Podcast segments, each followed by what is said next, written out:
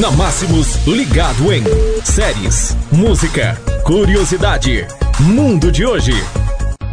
Ligado em de hoje em clima de retrospectiva. Apesar que faltam dois dias para o fim de 2019, 2020 está batendo na porta.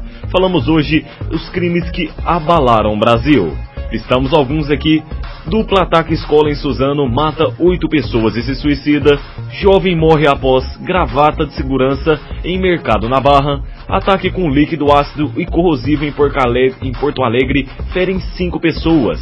Ator Rafael Miguel e os pais são assassinados na casa da namorada dele. Homem morre após militares dispararem 80 tiros de fuzil contra carro em que estava ele e sua família. Adolescentes torturam e matam garota por causa de ciúmes e divulgam vídeo e são apreendidos.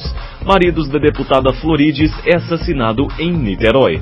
Esses são a revisão, a retrospectiva dos crimes por aqui no Ligado em Na Máximos FM. Quando você ouvir esse sinal, você sabe que está na rádio que detona os melhores sucessos. Na Máximos FM.